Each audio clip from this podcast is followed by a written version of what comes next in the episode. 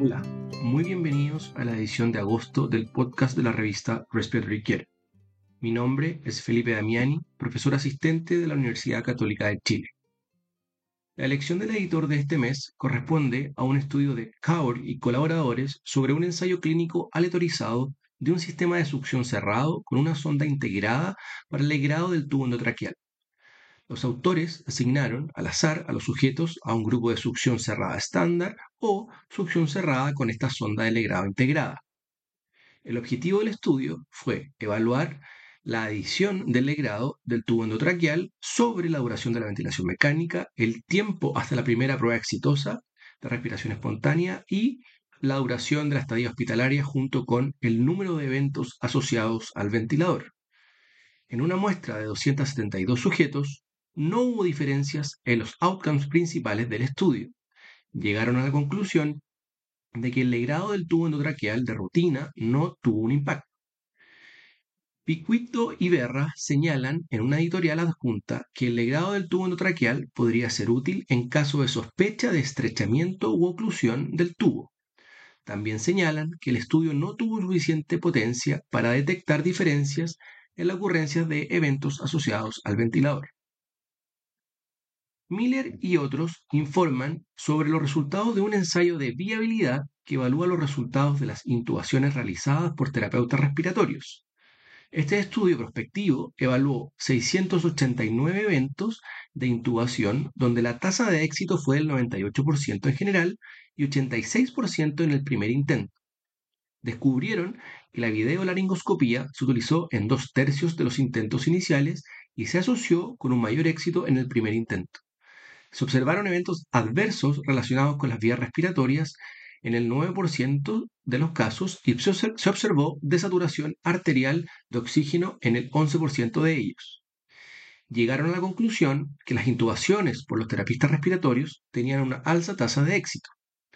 Kunz y Austin brindan comentarios complementarios, lo que sugiere que se debe resolver esta disputa territorial o de roles en la intubación. Ambos autores son enfermeros anestesistas registrados y certificados y abogan por un enfoque de mejores prácticas que se controle para la calidad de la atención independientemente de las iniciales detrás del nombre del profesional. Nos recuerdan que los expertos en vías respiratorias también deben continuar manteniendo sus competencias con las pautas, técnicas y dispositivos recomendados. Stowe y colegas evaluaron la medición de saturación de oxígeno utilizando un oxímetro tradicional y dos relojes portátiles disponibles en el mercado. Compararon las lecturas de saturación de oxígeno después del ejercicio de rehabilitación pulmonar en 36 sujetos con EPOC. Los límites de concordancia mostraron una variación de medición significativa y una tendencia a que los dispositivos fueran más inexactos a niveles de saturación más bajos llegaron a la conclusión de que los dispositivos portátiles no deben usarse para controlar la saturación de oxígeno durante un programa de rehabilitación pulmonar. Scott proporciona una editorial que señala que el estudio ideal hubiera sido comparando los oxímetros portátiles con la oximetría en sangre arterial, pero obviamente la naturaleza invasiva podría haber reducido la disposición de los sujetos a participar. Scott mantiene la esperanza en la promesa de estos dispositivos portátiles para ayudar a controlar a distancia los pacientes con enfermedades respiratorias. Facio y colaboradores evaluaron el trabajo respiratorio o WOV durante la ventilación asistida proporcional, PAV, para predecir el fracaso de la extubación.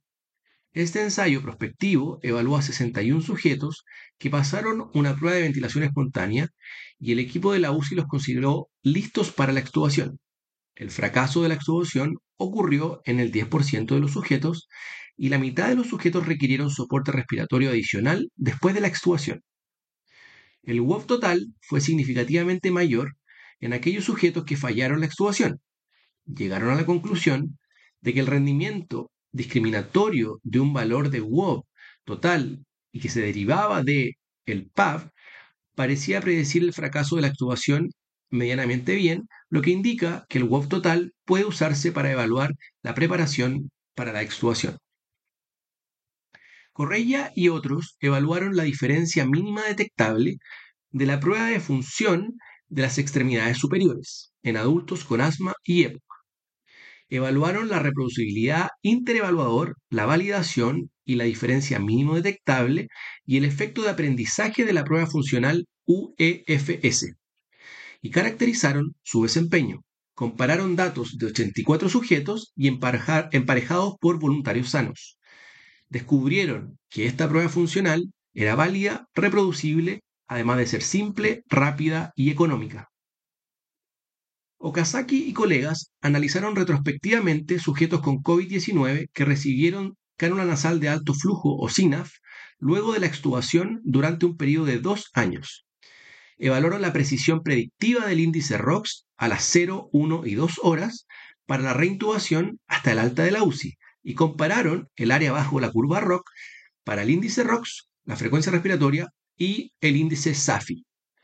En 248 sujetos, 44 recibieron SINAF y 12 fueron reintubados. Descubrieron que un ROX menor a 7.44 se asoció con un mayor riesgo de reintubación. Ochino y colaboradores evaluaron retrospectivamente los factores asociados con la ventilación mecánica prolongada en 170 pacientes con COVID-19 que recibieron bloqueo neuromuscular y posición prono estratificaron a los sujetos según los días libres de ventilador mecánico, siendo el valor corte menor a 18 días libres de ventilación mecánica la definición de ventilación mecánica prolongada. La tasa de mortalidad general fue del 11% y la presencia de ventilación mecánica prolongada se asoció con diseminación viral persistente en la sangre, dosis alta de corticoides, recuperación lenta de los recuentos de linfocitos y los niveles altos de productos de degradación de fibrinógeno después del ingreso. Fresnel y otros realizaron una evaluación de banco para evaluar las capacidades de activación de los dispositivos de BNI, CPAP, utilizados en pediatría. Variaron el volumen corriente hasta un BT mínimo que fue detectado por cada dispositivo.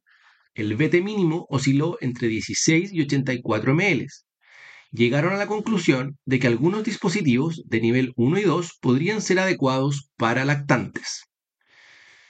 Christensen y Schmidt realizaron un estudio cualitativo de consulta virtual en 20 sujetos que recibían oxigenoterapia en el hogar para identificar los motivos de las ausencias a los controles.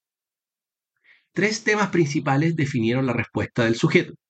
Limitaciones y vulnerabilidades, independencia y calidad de vida, y estrategias personales. Los sujetos demostraron creer que la consulta virtual podría ser un esfuerzo muy valioso. Whitfield y sus colegas evaluaron retrospectivamente el área transversal diafragmática o CSA en 14 sujetos sometidos a ventilación mecánica prolongada mediante tomografía computarizada. Llegaron a la conclusión de que el análisis de una serie de CSA o área transversal diafragmática del músculo respiratorio a través de tomografías computarizadas se puede utilizar para evaluar la atrofia del músculo respiratorio en sujetos ventilados. Willis y sus colegas informan los resultados de una encuesta sobre la investigación en el área de los cuidados respiratorios. La encuesta fue publicada en línea y tuvo una tasa de respuestas de 82 participantes. La mitad de los encuestados informaron de una formación en investigación, pero a nivel de posgrado.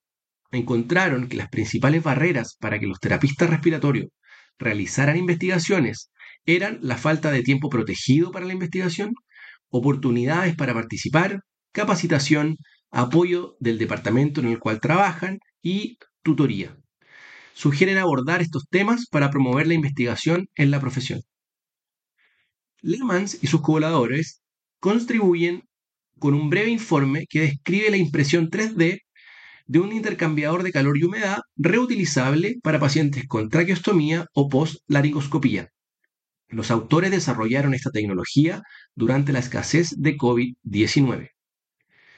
Hans Flaschen y Ark Ribo aportan una revisión narrativa sobre el uso de la BNI en el tratamiento de enfermedades neuromusculares, los autores brindan consejos prácticos sobre interfaces, dispositivos y monitoreo. Wheeler y Bullock brindan una revisión anual sobre la oxigenación por membrana extracorpórea. Revisan la literatura sobre el manejo de la ventilación mecánica, el posicionamiento en decúbito prono, la anticoagulación, las complicaciones hemorrágicas y los resultados neurológicos para sujetos sometidos a ECMO publicados en el año 2022. Como parte de nuestra investigación y publicación sobre cuidados respiratorios, Hess brinda una descripción general del proceso de investigación. Miller proporciona una introducción sobre cómo iniciar el proceso de investigación y Willis describe cómo formular una pregunta de investigación. Para recibir el contenido de este y los números anteriores de la revista, visite nuestro sitio web en www.rcjournal.com. Allí también podrá suscribirse para recibir el podcast de las ediciones futuras.